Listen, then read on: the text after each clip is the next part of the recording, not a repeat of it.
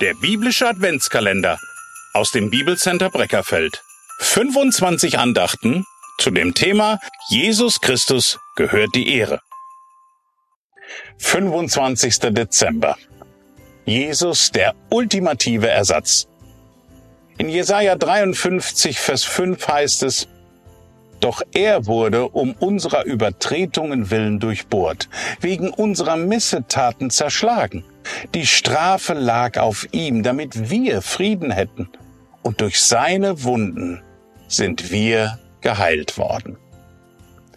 Jesus Christus, der Gott und doch ganz Mensch wurde und auf diese Erde kam, hatte eine große Mission. Menschen retten von der Sünde, vom Teufel, ja und von der Hölle, der ewigen Verdammnis. Die Weihnachtsgeschichte, die erinnert uns daran, dass wir Sünder, die verzweifelt einen Beschützer suchen, von dem liebenden Retter zuerst gesucht werden. Jesus Christus sucht noch heute Menschen und möchte jeden retten, der verloren ist. Nicht ihr soziales Engagement, nicht ihre Spenden, nicht ihr Gutmenschentum wird sie in den Himmel bringen. Nein, nein, nein, sondern nur der Glaube.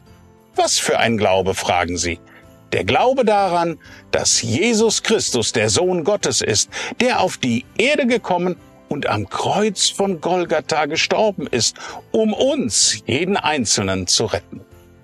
Diese gute Botschaft setzt das größte Gegengewicht zu all den schlechten Nachrichten dieser Welt.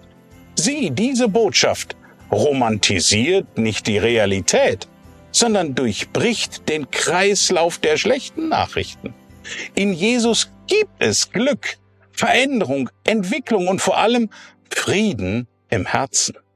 Er möchte uns durch das Lesen in der Bibel sogar Hoffnung im heftigsten Leid geben.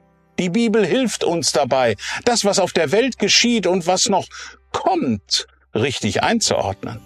Gottes Wort zu lesen ist viel mehr als eine tägliche Dosis Optimismus. Bibellesen ist eine tägliche Dosis Realismus. Verbrechen, Streit und Katastrophen. Äh, die Nachrichtenwelt, die konzentriert sich naturgemäß stark auf diese negativen Ereignisse.